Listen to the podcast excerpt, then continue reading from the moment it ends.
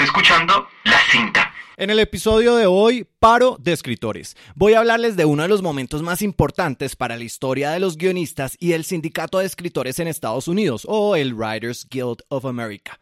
Para los que no hacen parte del cine y de la televisión, les cuento que en Estados Unidos, tanto los actores, los directores, los productores y los escritores hacen parte de unos sindicatos que protegen sus derechos. Seguramente ustedes se han visto una novela repetida, es decir, que salió hace dos años y hoy la vuelven a mostrar en su canal favorito o seguramente ven una película que se muestra todos los domingos. Bueno, en ese panorama, ¿quiénes creen que ganan dinero? Les cuento que el sindicato de escritores, como los otros sindicatos, se han encargado de que quienes continúan vendiendo estos productos les paguen unas regalías a los artistas que lo hicieron. No solo un pago por haberlo hecho, sino un pago por cada vez que se muestra. Como quien dice, cada vez que vendes una película, todos ganan. Seguro muchos están pensando, ¿cómo así? Pues pongámonos en los zapatos de los escritores. Tú escribes una película y la vendes, listo, ganaste una plata, pero ese productor va a seguir vendiendo esa película una y otra vez por años. Al final está vendiendo es el trabajo de muchos creativos, pero ellos no reciben nada por lo menos no en muchos países donde las leyes de regalías no aplican. Ahora les voy a explicar bien cómo funciona el cuento, pero ¿sabían que en Estados Unidos los escritores han hecho paros que han durado hasta 150 días? ¿Saben cuántos escritores entraron en el último paro? O mejor aún, ¿saben lo que creían los estudios cuando se les dijo que no podían comprar más contenido hasta aceptar las nuevas condiciones de distribución? Si lo saben, ¿qué tal el detallito del Internet? La razón para, por la cual el paro del 2007 inició. Como escritor, este episodio de la cinta me parece muy interesante, pues refleja cómo la unión hace la fuerza y me genera la duda de si en un país como Colombia los escritores nos uniríamos para luchar por nuestros derechos como lo han hecho los otros. Así que quédense conectados, suscríbanse en iTunes y participen en vivo con el hashtag la cinta de Juan.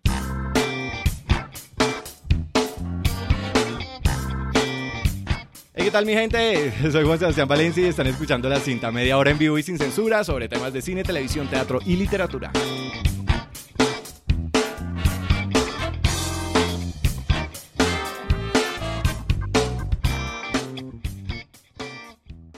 Bueno, el patrocinador de este episodio es Cinema Notebooks for Cinema Artists, la marca de cuadernos para los artistas de cine que se encuentra a la venta en 14 países alrededor del mundo. Cada cuaderno está diseñado por, para un artista de cine y tiene un formato especial diseñado, especialmente diseñado para su proceso creativo.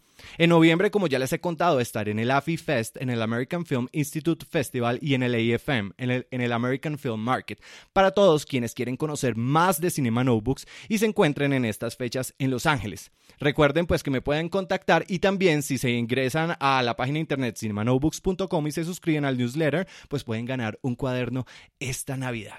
Pero bueno, entremos al tema del día. Son las 10 de la noche, es domingo, pero como he venido prometiendo, estoy tratando de montar capítulos entre el viernes y el domingo, capítulos nuevos.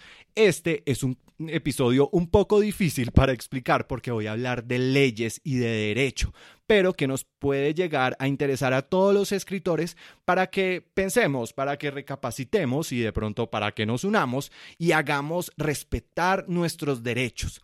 Les cuento que en noviembre del 2007 se realizó, se realizó, una conferencia de prensa a cargo de los presidentes del sindicato de escritores, los señores Patrick Barone y Michael Winship, en representación del Writers Guild West y el Writers Guild East, o pues el Writers Guild of America, para anunciar un paro que iniciaría el lunes 5 de noviembre del 2007. En esa conferencia se le decía al mundo entero de que los escritores no venderían una sola letra nueva a los estudios hasta que se definieran las nuevas regalías para la distribución de contenidos en Internet o las nuevas plataformas. Y fue literal. Ningún escritor volvió a escribir o por lo menos no volvió a vender nada durante los 100 días que duró el paro. Para ese momento se estaba grabando la segunda temporada de Prison Break. Asimismo estaban todos estos shows, eh, talk shows como el de Ellen DeGeneres y el de David Letterman. Ellos estaban haciendo esos talk shows, pero al final les tocó básicamente parar su trabajo hasta que los estudios acordaran las nuevas condiciones con el sindicato. El paro no fue fácil y afectó pues a muchas personas, especialmente a los técnicos que trabajaban en estas, en estas producciones, pues aunque estaban apoyando a los escritores, sabían que llegaría el momento donde los guiones que ya habían comprado los estudios antes del paro se iban a acabar. Así que sin guiones no había que grabar y sin nada que grabar pues no se requería de ningún técnico. Pero, ¿cómo es esto?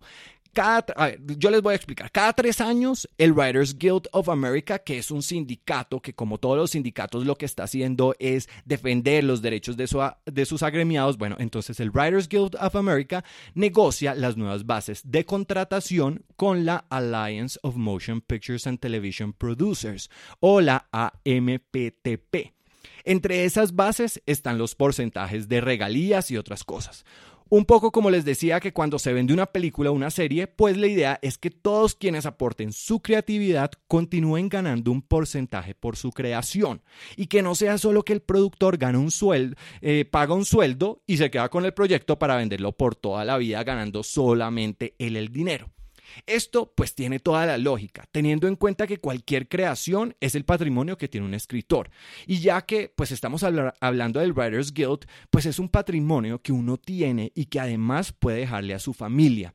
Ese patrimonio además garantiza que si en el futuro, digamos, te quedaste sin trabajo, sin volver a escribir o no vuelves a vender nada, pues aquello que escribiste y que continúa generándole dinero al productor o al distribuidor, pues de alguna forma te genere dinero a vos. Así sea un porcentaje pequeño. Es un patrimonio, realmente es un derecho e incluso lo podríamos ver como una herencia para nuestros hijos. Como les conté en Colombia, ese derecho no existe y por eso muchos escritores tenemos que afiliarnos a empresas como la SGAE, que queda en España, que no es un sindicato sino una sociedad de gestión de derechos de autor, cuyo trabajo es recoger esas regalías y distribuirlas a, todos los creadores que anualmente han distribuido sus proyectos. Pero aun cuando estás en la SGAE, por temas de leyes, si el proyecto se muestra en Colombia, por ejemplo, no recibes nada, aunque tu proyecto lleve años produciendo dinero a otros. Aún peor, hay una gran diferencia entre una sociedad de gestión de derechos de autor a un sindicato, por el simple hecho de que la empresa de gestión solo gestiona ese dinero y en cambio pues el sindicato te representa y te defiende en temas que van más allá que solo pues la recolección de la plata.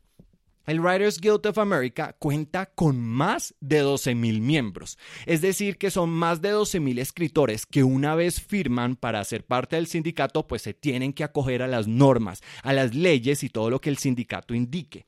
Todos están unidos, pero así como están unidos deben permanecer bajo cualquier circunstancia. Cuando el segundo paro de escritores más grande sucedió en Estados Unidos en el 2007, los 12.000 escritores dejaron de vender sus guiones y como agremiados tenían prohibido negociar sus textos hasta que el paro se levantara. A mí esto me parece pues una belleza. O sea, piensen, 12 mil personas unidas para defender los derechos de todos. Piensen que pues esto no fue fácil. ¿Cuántos no necesitaban el dinero? ¿Cuántos no se vieron afectados? ¿Cuántos trabajaban poco y ahora ni siquiera podían trabajar? Pero sabían que si se unían y si permanecían unidos y respetando lo pactado, su futuro podría ser mucho mejor como, como autores.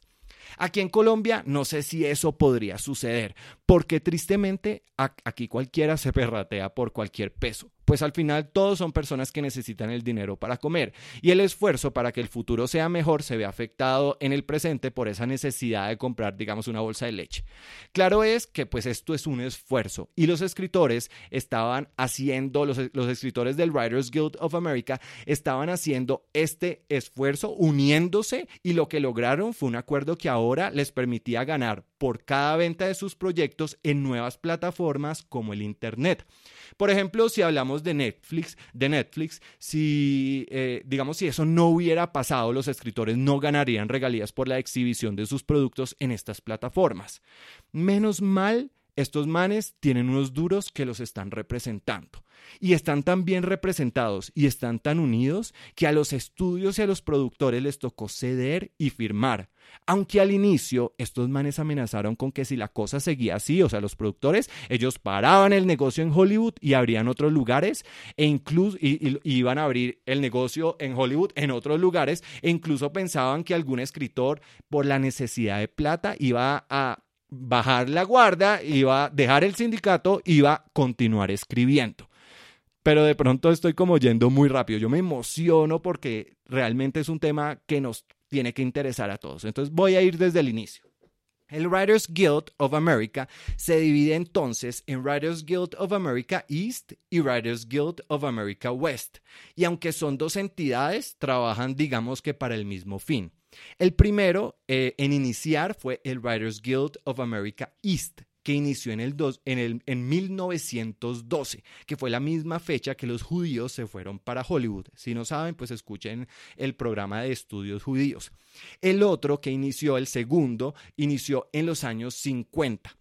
Durante este tiempo, digamos, se empezaron a acomodar todos los escritores, pues porque hay diferentes escritores para diferentes plataformas y, diferentes medios. Entonces los empezaron a, ubicar, que los novelistas, que los escritores de radio, que los de televisión, que los de cine. En esa estructuración, por decirlo así, el sindicato de escritores ha entrado hasta la fecha en paro cuatro veces.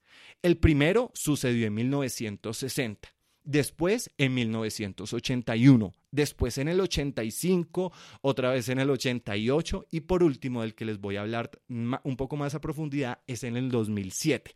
Pero hablemos del primero, que fue eh, del, primero más grande que eh, digamos que empezó a generar estas bases para que después sucediera el paro del 2007.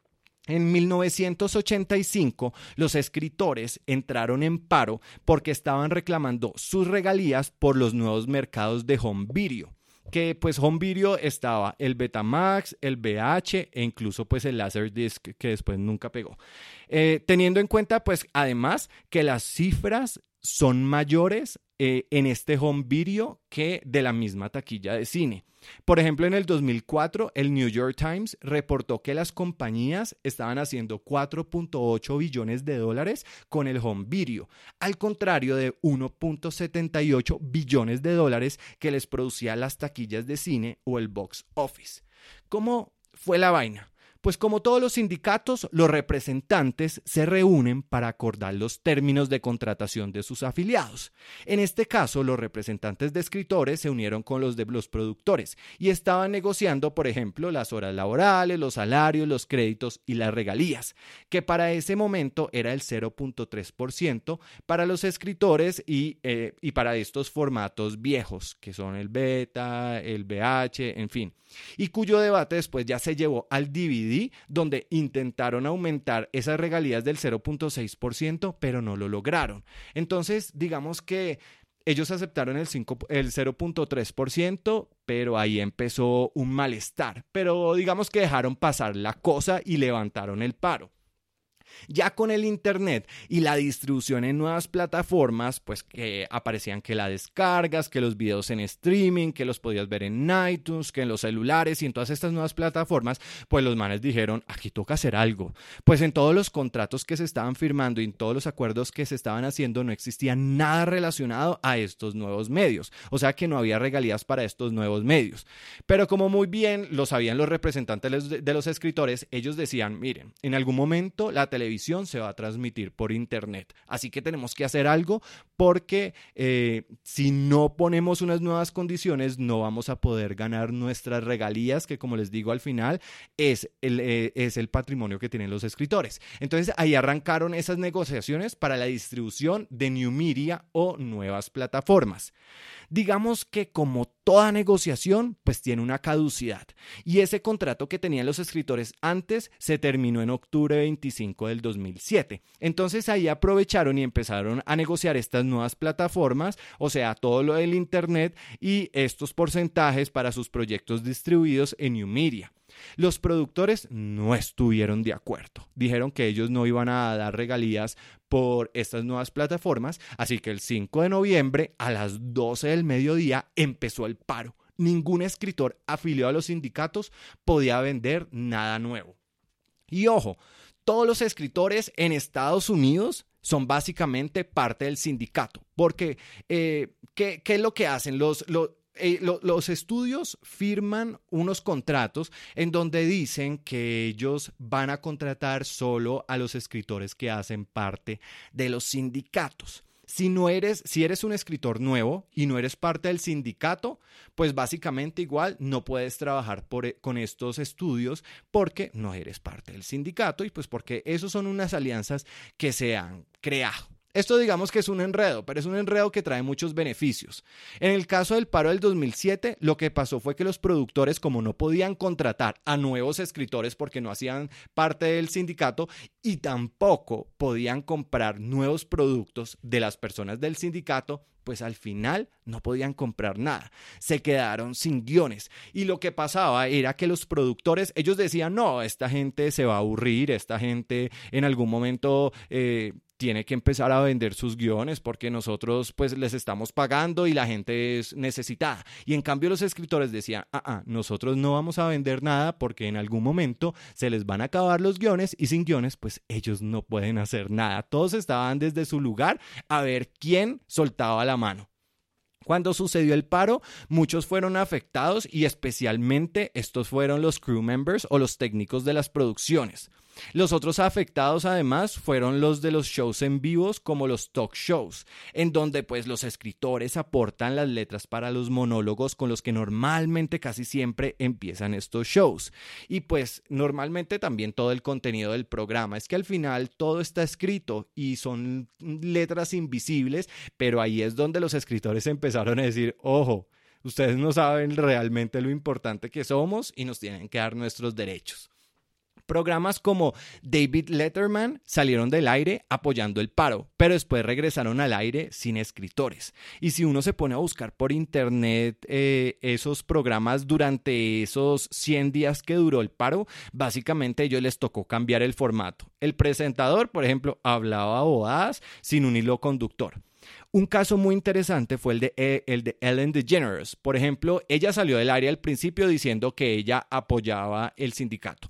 Después, obviamente, los productores le dijeron, no, mija, tiene que venir acá, tiene que empezar a trabajar y hay que hacer un programa. Entonces ella dijo, listo, bueno, hagamos el programa, pero entonces yo no voy a hacer el monólogo, ya que los monólogos son escritos pues por los escritores. Pero, ah, ah, error. Resulta que Ellen DeGeneres también es una escritora que hace parte del sindicato de escritores y ella no podía igual salir al aire porque así solo estuviera presentando, pues sus palabras eran escritas por ella y estaba yendo en contra de lo que el, lo que el paro hacía. Incluso por un momento le dijeron que ella no podía ir a Estados Unidos, a, Nueva York, eh, que no era bienvenida porque ella no estaba apoyando a nadie del paro. Como les dije, la alianza de productores pensó que los escritores se darían por vencido y aunque le ofrecieron minucias, los escritores siguieron firmes. Muchos escritores incluso terminaron trabajando en otras cosas, como vendiendo comidas rápidas o de meseros, pero siguieron firmes y apoyando a su gremio. Y así pasaron los días, 100 para ser exactos, o pues 14 semanas con dos días que duró el paro, donde además la economía de Los Ángeles, que recibe el dinero de la industria audiovisual, perdió 1.5 billones de dólares, aunque algunos dicen que alcanzó hasta los 2.1 billones de dólares en pérdidas. Ahí fue que los productores les tocó ceder y ya que pues se estaban dando cuenta de que no solo ya no tenían guiones, sino de que la economía se estaba viendo afectada, pues el 26 de febrero del 2008, 100 días después, el paro se levantó con el voto del 93% a favor de las nuevas negociaciones, en donde ya les estaban aceptando las regalías del 0.3% en las nuevas plataformas. Hubo un solo show autorizado durante el paro, donde se les permitió escribir. Ese show fue los SAG Awards, que son los premios del sindicato de escritores. Y ese, esos premios se llevaron a cabo en enero y se transmitieron en TNT. Este show tuvo permiso de usar a los escritores que estaban en paro para que, para que escribieran el contenido de los premios, ya que el sindicato de actores siempre había estado apoyando a los escritores y muy unidos. Pero ellos fueron tan radical que dijeron, ojo, solo apoyamos a los SAG Awards, pero no vamos a apoyar ni a los Golden Globes ni a los Oscar. Y fue tal el apoyo de los actores, qué belleza, ¿no? Como, como diciendo, entendemos por lo que ustedes están pasando, que los mismos actores dijeron que ellos tampoco iban a apoyar a estos otros premios hasta que se levantara el paro. Lo interesante, por, ejemplo, eran los escritores productores, los que hacen las dos cosas. Digamos que cuando las hacen al mismo tiempo, pues ellos estaban peleando ellos estaban peleando contra ellos mismos, pues eran productores, escritores. Pero igual les tocó seguir trabajando como productores y respetar lo que ellos mismos habían firmado cuando entraron en el sindicato es que al final, si salías del sindicato, igual pues te ibas a quedar sin trabajo porque no, los canales no pueden contratar a nadie que no haga parte del sindicato. Así que el riesgo era mayor, era mejor permanecer unido. El sindicato, como les digo, o este paro que generó todo el mundo en Estados Unidos tuvo que ver. Hasta los, hasta los políticos se tuvieron que meter porque es que, como ya les decía, la economía se empezó a ver afectada. Ahí estaba, por ejemplo, Arnold Schwarzenegger, que estaba trabajando de alguna forma como intermediario, y también estaba el que era el senador y hoy es el presidente Barack Obama. Bueno, ellos, él también estuvo apoyando a los escritores. Incluso si ustedes se ven videos en YouTube de lo que sucedía con este paro, eh, se les pedía a las personas que pasaban eh, por donde estaban sucediendo las huelgas pacíficas que pitaran, que pitaran sus autos, que, que, hundieran el pito de sus autos para decir que ellos también los estaban apoyando. El paro fue tan reconocido que que cuatro de cada cinco estadounidenses sabían lo que estaba sucediendo con los escritores. Y como les digo, al final todos se vieron afectados, pues los guiones que habían comprado los estudios ya se habían acabado. Ya no había nada más para grabar. Así que a estos shows les, les tocó o salir del aire o empezar a repetir el contenido que ya tenían. El paro de escritores le otorgó a los el paro de escritores le otorgó los derechos a los escritores por su trabajo y además le recordó a los productores que sin escritores no podían hacer nada. Así tuvieran al resto de trabajadores dispuestos y listos para grabar. Le demostró además a la sociedad y a la economía del país qué tan fuertes son las palabras y aunque invisibles para muchos, cómo los escritores y su trabajo son los encargados de sacar adelante inclusive premiaciones. Si después de estar escuchando este programa usted está pensando como, oiga, qué locura, mm, como así que les tienen que pagar regalías? Mejor no siga escuchando. Pero si me han seguido durante este tiempo, pues pongamos las cosas claras. Un escritor, la verdad es que no va a lograr muchos éxitos en su vida realmente van a ser pocos. Así que ese éxito se convierte, como les decía, en su patrimonio. En muchos casos, tú haces una negociación con el productor y la haces solo para un canal de distribución. Digamos que eso es cuando el productor es honesto. Así que tienes la posibilidad de seguir vendiéndolo en otros canales. Por ejemplo, digamos, vendes el guion para hacer una película, pero entonces te queda abierta la posibilidad de poder vender ese guion a una adaptación para televisión o una adaptación para teatro. En otros casos, que son la mayoría y que no son tan buenos, eh, lo que hacen es que se contrata por, por trabajo, es decir, el estudio te contrata por escribir esa historia. No es una compra, sino una contratación por escritura. Esto en contrato se llama work for hire. Ahí el productor puede hacer de ese guion todas las adaptaciones que pueda y no va a pagar adicional y el escritor además no las puede vender por otros lados. Y si ese es el caso, pues no, no, no vas a ganar por otras plataformas porque, digamos, fuiste contratado para escribir ese guion. Estoy aquí respondiendo a los chats que me están escribiendo que porque estoy así eh, eh, tragando tanta saliva, pero es que estoy muy emocionado. Son las 10 y 20 y pico de la noche. Pero bueno, en otros casos, que son la mayoría, como les decía, entonces, pues se hace ese work for hire y el escritor no tiene la posibilidad de poder vender su guion. Entonces ahí es cuando realmente uno le agradece a la vida porque existan las regalías. Que si no estoy mal en Estados Unidos ya no se llaman royalties o regalías y se llaman ahora residuals si no fuera, digamos, por estos residuals o por las regalías en palabras coloquiales, seguro, seguro, muchos escritores no podrían seguir escribiendo. Es más, ni siquiera podrían pensar en tener una vida dedicada a la escritura. Es justamente ese dinero de las regalías el que les permite que el escritor siga escribiendo hasta que logre otro éxito. Pero ¿por qué los demás trabajadores de estos proyectos, digamos que no ganan regalías, como por ejemplo los técnicos o los directores de fotografía, que uno dice, bueno, ellos también están aportando su parte creativa. Ahí la vaina es de que no se ha podido, yo no sé, como políticamente, contractualmente, no se ha podido demostrar en dónde está el derecho de autor. Yo sí creo que se les, debía, se les debería pagar y ellos deberían ganar eh, por, su, por su creatividad, porque al fin y al cabo pues están eh, revendiendo sus, sus creaciones, pero como les digo, las cosas de la ley hace de que los escritores sean los únicos de que tienen el derecho de autor. No estoy hablando de actores ni de directores que también tienen eh, sus sindicatos y que si quieren después en otro programa, si me escriben al hashtag la cinta de Juan, podemos hablar a fondo de eso. En muchos casos, como ese escritor cede o vende ese derecho de autor porque el productor quiere ser el dueño supremo de todas sus ideas, pues digamos que les tienen que pagar una regalía por cada ventana que el dueño del producto haga. Así que por esa venta no es que te estén dando un bono, sino que es como si te estuvieran como dando un arriendo. Bueno, no voy a decir ni siquiera arriendo, porque de pronto entro en un debate. Simplemente te están dando regalías, regalías por venta, un poco como funcionan, digamos, podrían ser las patentes. Y como les digo, el estudio en la mayor, eh, los estudios en, en la mayoría de casos son los dueños de las creaciones, o sea, son los dueños de tus derechos de autor. Pues ahí es que aparece ese pago de las regalías, porque aunque pasa a ser el dueño del productor, nadie le puede quitar el derecho de quien lo creó. Y ojo, no solo por un crédito, porque es que además muchos productores dicen, no, pero ¿cuál regalías? Yo le estoy dando el crédito de que usted fue el escritor. que ni siquiera voy a entrar a discutir ese tema. Ya para terminar, pues sí creo que ojalá aprendiéramos no solo de los gringos de cómo se unen, pero sí de los artistas que han encontrado que de esa unión pueden defender sus derechos.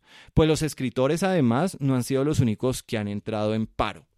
En el 2000 los actores de comerciales entraron en paro por seis meses. En 1987 los directores entraron en el paro más corto en la historia de Hollywood, que fue de tres horas y cinco minutos. También lo hicieron en 1980 los actores, que por tres meses también entraron en paro y ya lo habían hecho en 1960 por seis semanas. Los decoradores de set también entraron en paro en 1945 y lo hicieron por seis meses. Los músicos entraron también en paro y lo hicieron por 13 meses en 1942. Y los animadores de Disney lo hicieron por cinco semanas en 1941. Ahí es cuando recuerdo ese dicho de que la unión hace la fuerza. Ojalá todos nos uniéramos siempre para hacer respetar nuestros derechos, no solo como artistas, sino como comunidad. Pero en fin, espero muy, muy pronto hablar de la ley de Pepe Sánchez que está peleándose en este momento en Colombia y que de alguna forma intenta luchar por esos derechos de los directores. Por último, hay algo que me parece realmente triste y que he vivido en muchos de mis contratos como escritor, y es que cuando, y es el cuento de que si estás en la SGAE o en una empresa de gestión de derechos de autor, aparte de que en muchos países no recibes tus regalías, muchos productores ni siquiera quieren colaborar y ponen las cosas mm, no muy claras en los contratos. Por ejemplo, la SGAE hace énfasis en separar los precios por cada ventana a cada distribución. O sea, los productores quieren ser los dueños supremos de todas las ventanas. Ok, pero entonces no se debería solo hacer un solo pago, no se debería hacer un solo pago por todas las ventanas, sino decir, ok, lo vamos a sacar por televisión, le vamos a pagar esta plata. Lo vamos a sacar por eh, internet, vamos a pagarle esta plata. Lo vamos a sacar por home video, les vamos a sacar esta plata. Muchas veces los productores quieren ser los dueños de todos esos derechos y como les digo, solo pagar una sola vez. Y lo peor es que cuando aceptas, ni siquiera dejan incluir en el contrato la cláusula de que estas sociedades de gestión de derechos de autor reclamarán a los distribuidores o exhibidores el pago de las regalías. O sea, ni siquiera los productores quieren ayudar e incluir esta cláusula que ni siquiera los afecta a ellos, sino que dejaría las cosas claras para que el distribuidor sepa a quién debe pagar sus derechos. Un poco como funciona Psycho Asimpro en Colombia, como por ejemplo cuando escuchas en un bar una canción, tú tienes que pagar por unos derechos de esa canción. Bueno, así tal cual. Ni siquiera es el productor el que debe pagarle a la SGAE. No es él el que paga la regalía, sino el exhibidor. Y lo único que debe hacer el productor es poner la clausulita de que el exhibidor debe reportar las veces que saca el proyecto anualmente. Es una cláusula que no los afecta, pero que sí trae muchos beneficios para los escritores. Ojo, ni siquiera beneficios, repito, sus derechos. Pues el productor omite esa, esa clausulita y se hace el huevón hasta que tú decides si firmas o no firmas. Si en cambio estuviéramos en un sindicato, estas cosas no se tendrían que discutir, o por lo menos no tendríamos que lucharlas de forma individual cada escritor, sino que se hacen acuerdos entre los sindicatos y sus representantes, como, los, como lo hicieron los Writers Guild of America. Así que voy a concluir dos cosas. O tratas de hacer parte de ese sindicato gringo o en algún momento nos tenemos que unir como escritores, entrar en paro y luchar por nuestros derechos. Muchos lo hemos hablado en Colombia, muchos hemos querido hacer respetar esos derechos, pero sabemos de que alguno va, no sé si la palabra, va a desfallecer, va a soltar la mano y va a dejarse contratar por un, por un estudio. Entonces, si uno deja contratarse, el sindicato y todo lo que estamos luchando se pierde. Ojalá, ojalá en algún momento nos unamos. Pero bueno, se acabó esto. Recuerden que todos los episodios de la cinta, este y todos los demás, los pueden descargar en mi página web juansebastianvalencia.com y el iTunes Store. Y no es que me siente hablando, es que esto es La Cinta.